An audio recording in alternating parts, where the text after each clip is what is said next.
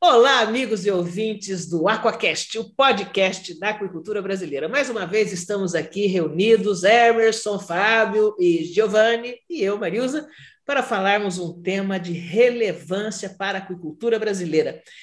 Hoje nós vamos conversar, meninos e meninas que nos ouvem, sobre vacinas para a aquicultura. É isso, né, meninos? Vamos aí, hoje um tema muito importante para desenvolvimento da piscicultura brasileira, né? da aquicultura brasileira, né? que vem avançando muito aí nos últimos anos e graças também a essa ferramenta vacina. Saudações a todos aí, Gigi, Fabinho Sussi e Mariozinho. Estamos aqui mais uma vez para mais um episódio do podcast da aquicultura brasileira. Hein? O Aquacast. Vai, Fabinho. Salve, salve, meus amigos, nobres amigos da proteína aquática. Mais uma vez, baita satisfação estar aqui para discutir um assunto muito importante da nossa aquicultura. Vamos que vamos para mais um Aquacast, o podcast da aquicultura brasileira. É. Então, Giovanni? e, deixa, e deixa eu falar um negócio para vocês. Olha que notícia fantástica. Ontem, dia 30 de agosto, hein? 18 anos, completei maioridade, 18 anos de formado em engenharia de aquicultura, primeira turma do país. Olha que oh, bacana. Parabéns, parabéns, parabéns. Isso é para poucos e bons, né, Giovanni? Por isso a barba, Marisa, por isso a barba. 18 anos já. Acho que eu vou contar, contar a idade para aposentadoria, hein? O que, que vocês acham? Será que dá? Precisa. Não, claro isso que não. Quer... Tem que trabalhar muito, rapaz. Para. Não. Isso, isso não. quer dizer, isso quer dizer que ele tem propriedade suficiente para explicar os três tipos de vacinas que nós temos atualmente disponível no mercado, não é isso? São três? Pois. vacina comercial, vacina é. por imersão e vacinas autógenas. São, na verdade, a de imersão também é uma vacina autógena. Então, vamos lá, Gigi, explica para nós aí. Né? Com a palavra 18 anos de formado em Engenharia de aquicultura. Engenharia, de, né? Engenharia de aquicultura. aquicultura. Não, eu não tinha entendido nada disso. Espera aí que eu vou atalhar esse negócio aqui. Os três tipos são por via injetável, né?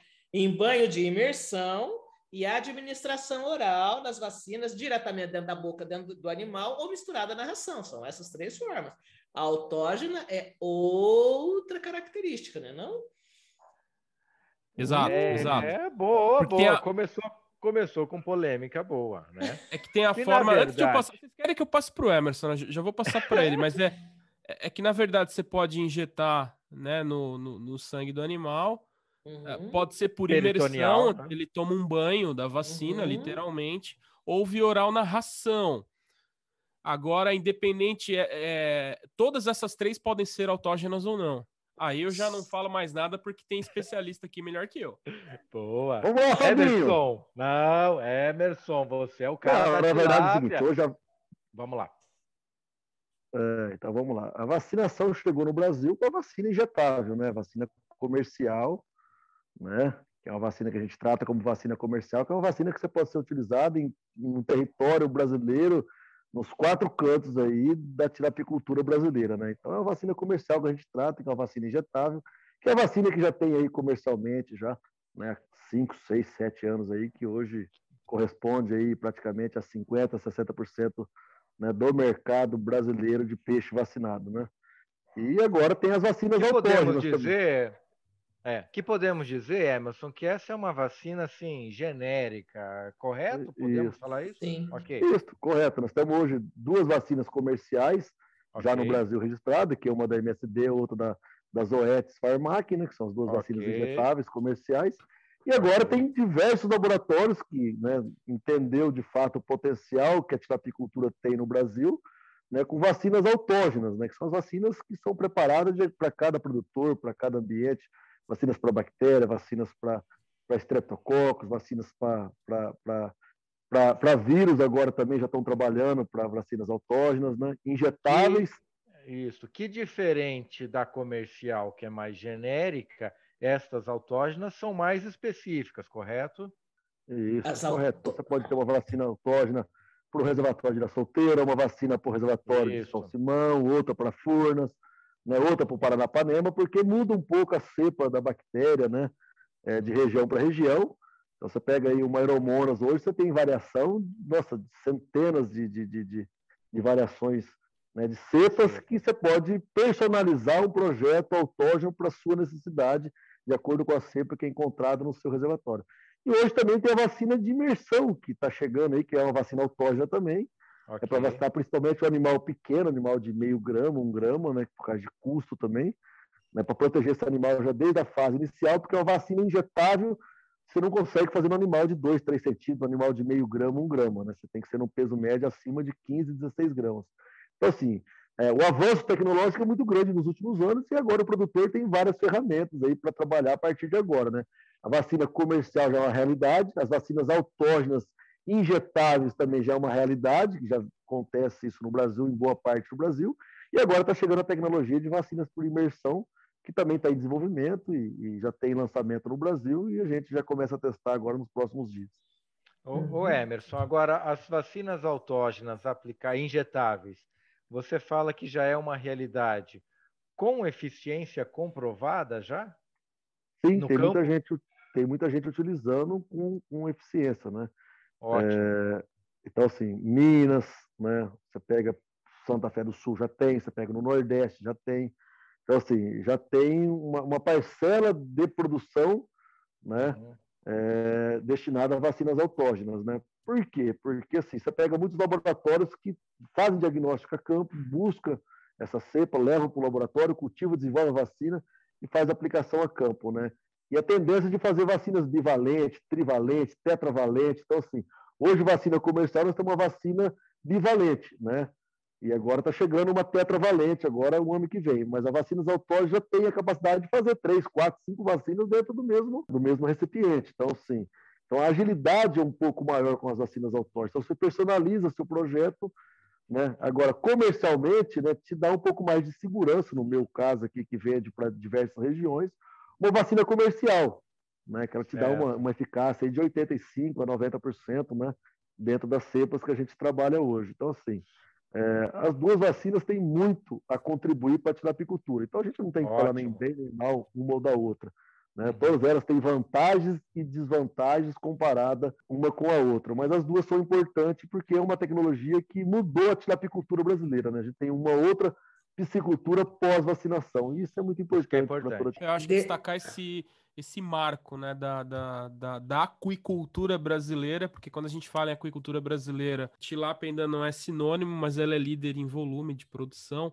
Então, acho que a gente pode considerar um marco da aquicultura brasileira a vacinação das tilápias. Mas vamos, vamos, vamos situar um pouquinho melhor o nosso ouvinte do Aquacash. O que, que se vacina no Brasil, pessoal? Se vacina ostra, mexilhão, camarão, rã. O que, que se vacina no Brasil? Eu sei que vacina tilápia. Tilápia, truta, sim, já estão desenvolvendo vacinas para nativos, que as vacinas autógenas têm essa capacidade também de desenvolver né, vacinas para qualquer espécie de peixe, né, para qualquer doença né, viral ou bacteriana. Então, assim, se vacina boa parte já hoje. Acho que truta vacina muito já. Tilapicultura, acho que 70%, 80% da tilápia produzida no Brasil já é vacinada. Vacinada. Né? Então, assim, tem, tem mercado muito grande. E agora vai aparecer doenças em outras espécies nativas, né? É. Como o, tambaqui, o... pacu, pintado, que pode ser vacinado também. Ô Emerson, e a, a tilapicultura em tanque escavado lá no oeste do Paraná, que até então não se usava vacinar, está já acontecendo de vacinar essa tilápia em tanque escavado também ou ainda não, não há necessidade? Hoje já é uma realidade cada vez mais presente dentro da produção de tanque escavado no oeste do Paraná. Olha só. Com, com, com, o aumento da produção, né, intensificação, produzindo cada vez mais por metro quadrado, a tendência é ter problema sanitário, não tem jeito. Certo. Isso certo. em qualquer atividade produtiva. Né, assim. E o Paraná tem um problema muito sério com franciselose. Né? Uhum. Então, assim, esse ano mesmo já teve uma vacinação um pouco maior de francisela, né? Na, no oeste do Paraná, e eu acho que vai ser uma tendência a partir de agora, com a chegada dessas vacinadoras automáticas, né, que a dificuldade da vacinação é a mão de obra, é a aplicação né, manual. Agora, com a chegada desses equipamentos aí, a gente né, tem uma popularização cada vez maior da vacinação em grande escala, e principalmente no oeste do Paraná, ali, que tem uma demanda muito forte para a francisela, né? daqui a pouco para estreptococcus também, que porventura vai começar a aparecer, né? daqui a pouco o ISKLV, que já é uma realidade em boa é. parte da apicultura brasileira. Então, assim, a gente vê que vai ser difícil produzir uma tilápia a, a, a, médio prazo aí sem vacinação. É que nem você produzir uma avicultura de corte, uma suinocultura, uma bovinocultura sem vacinação. Sim, então, assim, acho que a tilapicultura está caminhando no mesmo caminho, né, com o aumento de produção. Então, isso a gente tem que ficar atento, Fabio. O, o, Emerson, deixa eu te, te perguntar aqui ainda sobre a questão da, da vacina autógena, né? Porque elas são específicas para aquela propriedade em questão, né? Que você vai lá, é, e elas são produzidas com os micro-organismos ali, bactérias ou vírus, né, daquela propriedade em questão, certo? É preciso fazer um isolamento, por exemplo, no caso do ISKNV, né? É, é preciso isolar aquilo, abater aqueles animais antes e depois você faz a, a, vacinação para os próximos lotes? Como é que funciona isso? Na verdade, para na verdade, o laboratório que faz, né? vacinas para bactéria e para vírus tem que ser um laboratório separado já, né? tem que ter uma estrutura separada dentro do laboratório. Hoje, no Brasil, acho que tem um laboratório que faz vacina, que tem capacidade de fazer vacinas autógenas para vírus para tilapicultura. Agora tem outros laboratórios já fazendo né, instalações para desenvolver vacina. Então, assim, dentro da piscicultura, ele vai coletar, vai levar isso para o laboratório e vai fazer o diagnóstico para ver se é positivo ou negativo. Hum. Se é positivo, ele vai fazer né, o cultivo desse vírus para desenvolver vacinas autógenas, né, que demora de 60, 90 dias, dependendo do, do laboratório. Não é tão simples para você fazer a primeira vacina. Depois que você tem a cepa cultivada lá dentro, você tem um ingrediente lá, já fica um pouco mais fácil, né? Para fazer. Mas tem muitos mitos aí de vacinas autógenas, Marisa, que você não pode pegar um peixe daqui de Santa Fé do Sul, desenvolver uma vacina autógena e mandar não, isso eu sei. Gerais, não, isso né? eu sei. Autógena ela vai ser aplicada é. na propriedade então, assim, não, mas tem, então, mas tem muitos mitos ainda que estão sendo construídos, porque se for a mesma cepa, ah. você pode ter a mesma cepa lá em Minas Gerais, então você pode ah. mandar um peixe para lá. Então, assim, tem muita coisa para ser descoberta ainda na questão Entendi. da vacinação autógena, né? É claro que a comercial te dá uma segurança maior nesse sentido, né? Ainda mais no nosso caso, que é revenda para outros clientes. Agora, é, tem muita coisa que precisa ser pesquisada melhor, precisa ser melhor desenvolvida, porque às vezes você tem um Streptococcus Índio e um B, que é mesmo daqui de Santa Fé, Minas, Goiás, Paraná, que você pode usar mesmo a vacina autógena, por que não? Uhum. Então, assim, tem muita coisa a, a, ser pesquisada e a ser melhorada ainda, mas hoje o conceito ainda é um pouco isso. A vacina autógena é para aquele, aquele cliente, para aquele produtor, para aquele reservatório, né? e a vacina comercial você trabalha ela a nível nacional. Vamos falar de, de vacina no, no, geral, assim, é, não somente na questão da autógena. Então, para entender, hoje a tilapicultura o maior percentual da produção que está na água no Brasil já é vacinada, certo? Com, com vacinas comerciais, agora as autógenas surgindo também. E como que é essa vacinação? Se vacina o peixe quantas vezes? Em que faixa de tamanho? Uh, quem que pode explicar aí para gente? A vacinação a gente vacina, hoje ainda a gente vacina uma vez só, um animal de 15 gramas acima, com a vacina injetável. Né? Então, hoje é a realidade da tilapicultura, seja ela autógena, seja uma vacina comercial injetável. Agora tem aí, teve o lançamento esses dias atrás de vacina por imersão, tem outros laboratórios trabalhando com vacina de imersão, que permite você vacinar um peixinho de 3 a 4 centímetros, um animal de meio grama, né, pós-revertido, para estreptococcus, para SKNV, né, para aeromonas, né, para columnariose, que você pode fazer ela por imersão te dá uma, uma resistência nesse animal de 90 dias a 100 dias. Mas ainda assim é, tem que fazer um reforço injetável aí no animal aí com 30, 40, 50 gramas para ele ter uma, uma resistência maior até a fase adulta. Né? Então, assim, o programa vacinal hoje está sendo desenvolvido, é você vacinar um animal por imersão de meio grama, e no nosso caso, ao chegar com 20 gramas, 22 gramas, você faz um reforço injetável com uma bivalente, uma tetravalente, né? Ou quem faz a recria na propriedade, é que compra o alevino, ele pode fazer uma vacinação por imersão, ou comprar um alevino já vacinado, no nosso caso, que a gente pode vender um alevino vacinado já com imersão, e ele fazer um reforço lá com 80, 100 gramas, uma vacina ingestável para o streptococcus, né, um B, INEA, né, tipo 3, que, que já tem prevalência no Nordeste. Então, assim, a gente vê que o protocolo vacinal ele vem se desenvolvendo. Então, o peixinho reverteu, vai vacinar. Depois você tem que dar um reforço para ele para ele segurar até um quilo, um quilo duzentos, que é o peso comercial hoje que é produzido, né? Então, assim, tem muita coisa a ser desenvolvida ainda, né, Giovanni? Tem muita coisa a ser pesquisada. E, assim, e tá todo mundo muito, muito esperançoso com a vacina de imersão para essa primeira fase.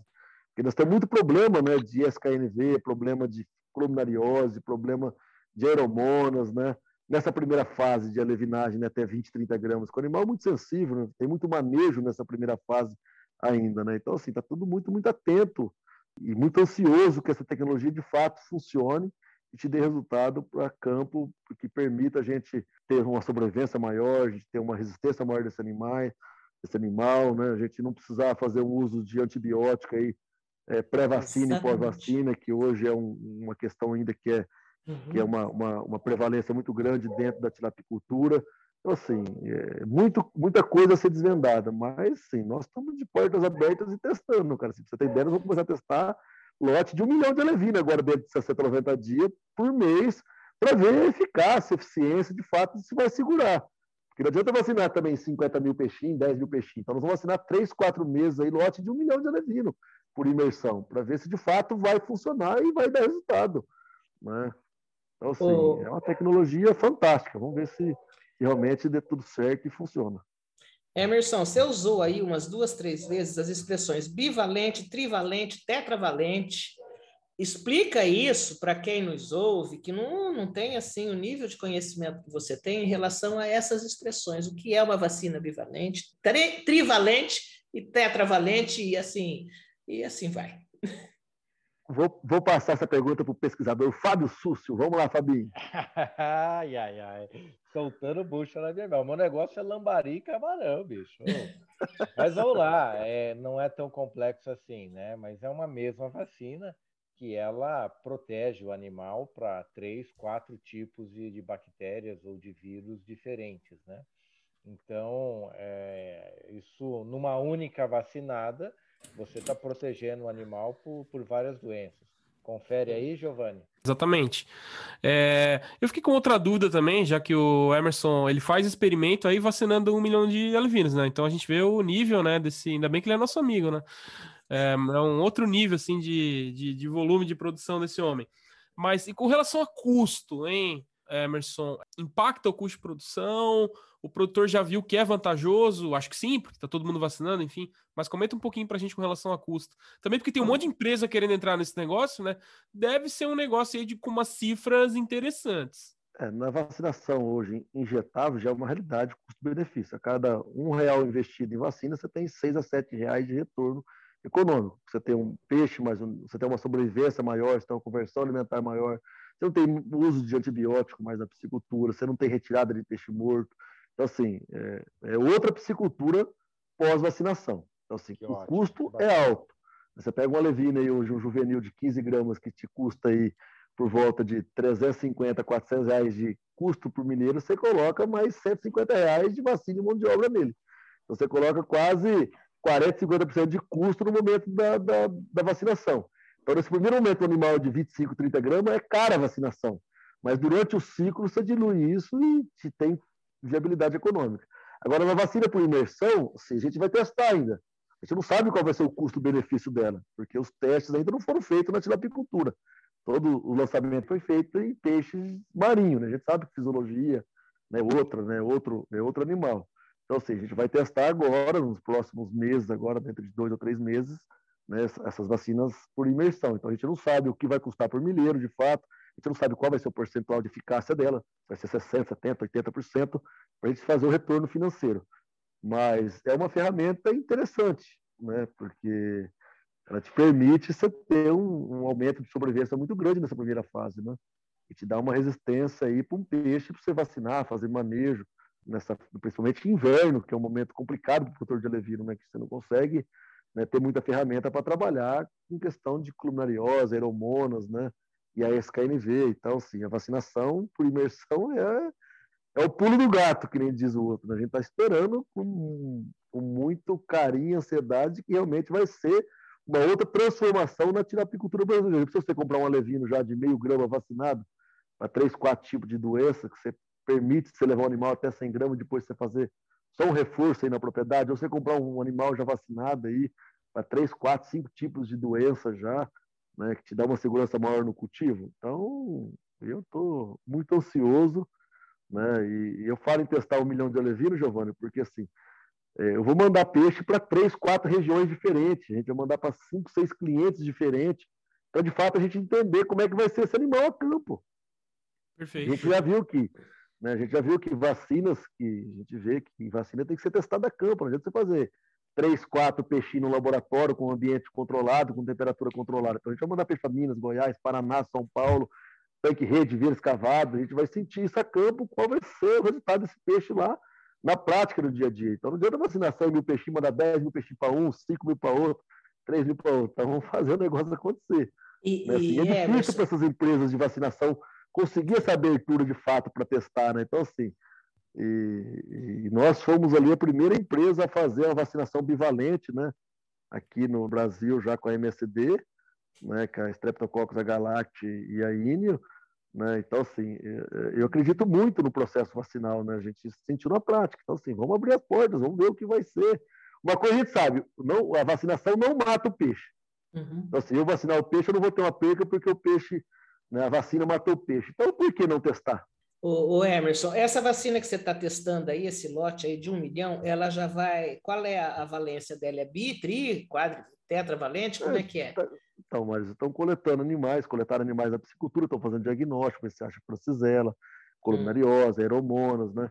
Então, se tiver streptococcus, então, se tiver três, quatro, cinco é, problemas diferentes, a gente vai fazer vacina para três, quatro, pentavalente, tetravalente. Ah, tá. Então, assim, a ideia inicial, qual que são os principais problemas que nós temos na piscicultura hoje, na fase inicial, que aflige? Aeromonas, columnariose, francizela no inverno, Uhum, e tem uma questão é... do ISK, é, tem uma questão do ISKNV que vem batendo aí, assolando a tilapicultura brasileira. Uhum. Que é a grande preocupação hoje, né?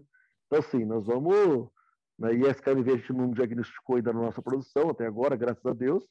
Mas assim que chegar também, a gente vai fazer vacinação e, e vai usar a ferramenta que a gente tem disponível para a gente conseguir sobreviver né, e continuar trabalhando frente aos desafios que a atividade vai nos impor. Hoje eu conversei longamente com o professor Ulisses Pádua, lá da UEL, sobre a participação dele, né? Nós estamos acertando aí o, o, o congresso, né?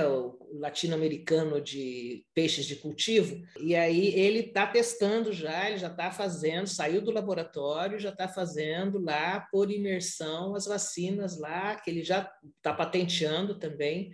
Então, lá no laboratório da UEL, está bem adiantado o processo dele já, viu? É, Bem você, legal. Tem a, você tem a IPRA, você tem a Vaxinova, você tem a UEL lá em Londrina. Então, é. você tem várias empresas hoje trabalhando nesse segmento, né, Marisa? Agora sim, precisa testar a campo, né? É. Ver de é. fato aquela que vai dar resultado e o melhor resultado, né? Interessante esse movimento de empresas e de pesquisadores em cima da, da questão da vacina, até porque acho que é isso mesmo que tem que acontecer. Quando a gente olha para a salmonicultura do Chile, são mais de 40 vacinas que tem registro lá e são utilizadas né, para a produção de salmão.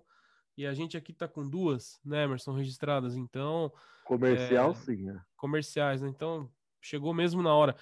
Mas eu preciso perguntar para o meu amigo Fábio Sussa, que dividimos aí uma paixão que é a produção de camarões. Fábio, como é que anda as vacinas para o vírus da mancha branca e para o vírus da NIM? É possível, cara, resolver esse problemão? Zero, zero, zero de vacina, né, meu amigo Giovanni? Infelizmente, nossos queridos camarões não desenvolvem resposta imune, né? Então, sem expectativa de termos uma vacina para os camarões, né? Então, meu amigo, vamos ter que aprender a conviver com isso. Manejo, manejo, manejo. Cria-se água, não peixe ou camarão. Cada vez mais o desafio nosso de criarmos água, né? Exatamente, até porque requer, antes de tudo, muita tecnologia né? e, e pesquisa, e parece que é. não tem o suficiente para isso no Camarão. Eu vejo o povo pesquisando e trazendo para é. piscicultura, agora para é. carcericultura. O, o, Giovanni, é isso mesmo, né? Fiquei na, na Não, é isso aqui. mesmo, é isso mesmo. Ah, ah, tá é, Marius, tá é porque não é que é. tem pouca pesquisa, não, porque a mancha branca é de 92 na Ásia. É porque é que... não, ele não tem memória imunológica. Se tu vacinar é. hoje. Ah, entendi. Não, não adianta vacinar entendi. invertebrado. Entendi. É, é, é, essa que é a bucha, entendeu? Uma pena, uhum. uma pena, uma pena. Então tem que conviver com os vírus ou trabalhar em sistemas que excluem os vírus. Uhum. As duas coisas são difíceis. Que é o manejo. Uhum. É. Então é isso, né? O camarão não desenvolve resposta imune, correto, Giovanni? É por aí? Exato. Vacinou hoje, amanhã o organismo dele não lembra, né? Ele não tem memória imunológica. É uma pena, isso, isso é dos invertebrados.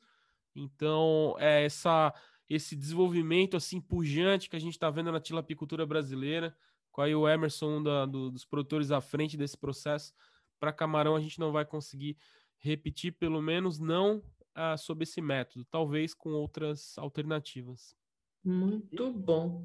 E lembrando aqui, né, destacando uma questão muito importante da vacinação de peixes, no caso da tilapicultura, né, é a redução drástica do uso de antibióticos. Né? Exatamente. Né? Em outros tempos é, se usava sem protocolo, sem uma, uma dose adequada, sem um antibiótico adequado. Infelizmente se usou muito, com, trazendo algumas consequências aí para o meio ambiente. E hoje eu ouso dizer que na tilapicultura profissional, quem produz tilápia de forma profissional já não usa mais antibióticos, né? Não, então, é. isso é um baita avanço é, na nossa Fábio, atividade. Oi, Emerson. nós temos cinco anos de engorda de tilapicultura em tanque-rede né, com peixe vacinado. Nós nunca mais usamos antibiótico. Show de bola. Nunca mais. Show de bola. Isso daí é. tem que ser destacado.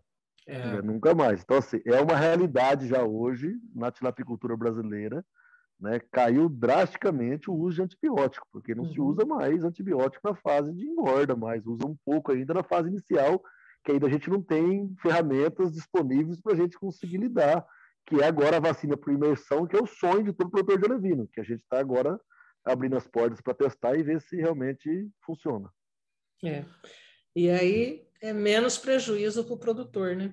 E que traz um produto de melhor qualidade no final das contas, né? E consegue fazer com que ganhe mais biomassa também no final, né, Emerson? Aumentando o lucro do, do, do, do rendimento, né? De quem cria peixe. É isso, né? Isso aí, então, vamos lá, Fábio, a gente tem que descobrir esse negócio que a gente coloca um real no camarão da seis, hein? Que é a, o conceito do Emerson é cada, cada real gasto com vacina, o piscicultor ganha seis na, na tilápia. Vamos achar um negócio desse pro camarão, Fábio. É, o custo, o custo benefício. Você investiu 15 centavos no animal. É isso aí, você vai ganhar 90 centavos. Não, que fantástico. É isso aí. Eu tenho uma é pergunta assim, ó. É, a vacinação, ela começou no Brasil, aí na, na, na região de vocês, Tanque Rede, pela tecnificação da região, é, ou pelo fato de ser tanque-rede, já que é mais fácil capturar os peixes para serem vacinados no tanque-rede do que no viveiro escavado. Até complementando, uh, esse é um desafio também, uh, a questão do pessoal do Paraná ter que... É mais difícil, né? Você passar rede no viveiro de terra, pegar todo o peixe para vacinar do que em tanque-rede, onde eles estão mais fracionados e são mais facilmente capturados, né? Começou aqui na região porque aqui era um grande polo produtor de tilápia, nós temos uma região quente, onde a gente tinha problema sanitário decorrente. Né? Assim, então tinha necessidade de vacinar, porque nós tínhamos surtos de streptococcus aqui, dois, três surtos no ano, que causava grandes impactos na tilapicultura. Então por isso começou aqui. Então teve a necessidade da região adotar um protocolo de vacinação quanto antes. Agora, o manejo no viveiro escavado é mais complicado um pouco, sim, porque tem que passar rede, o peixe fica no ambiente com água mais suja, ele estressa um pouco mais, ele sofre um pouco mais.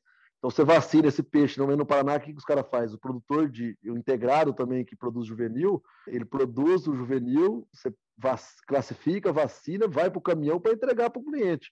Aqui não, nós vacinamos e volta para a gaiola ali, um processo de dois, três minutos, ele está na gaiola de novo, para descansar 10, 12 dias, para depois, no mesmo ambiente, para depois né, ser comercializado. Então, no Paraná, não, você cata o peixe, classifica, passa a rede, cata o peixe, coloca na classificadora, classifica, vacina, vai para o caminhão, viaja mais uma ou duas horas, dependendo do local, para depois entregar no cliente. Então, assim, é um processo complicado. Né? Assim, é um manejo um pouco mais difícil.